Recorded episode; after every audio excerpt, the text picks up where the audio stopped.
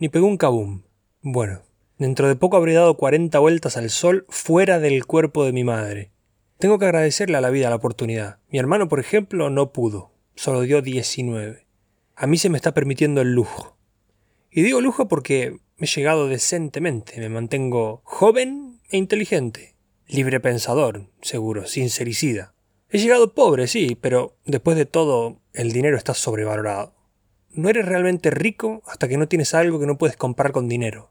Y a mí se me regaló el autoconocimiento, un bien impagable que la vida priva a muchos.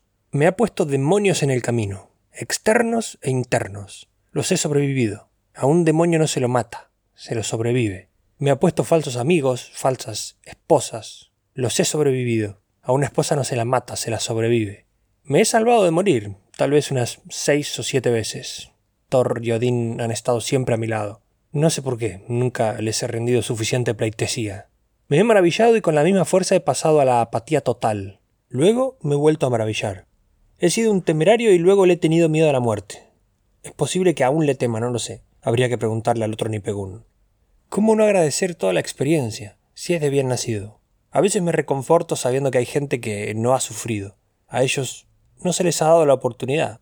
Que otros se jacten de lo que han escrito, dijo. De alguna forma lo celebro todo, a mi manera, fría, calculadora, y al mismo tiempo tal vez un poco emocional. Pero ¿cómo no celebrarlo? Si se me ha dado el don de poder elegir entre vivir en la verdad o en la mentira. Otros no pueden y algunos creen que eligen, peor si cabe.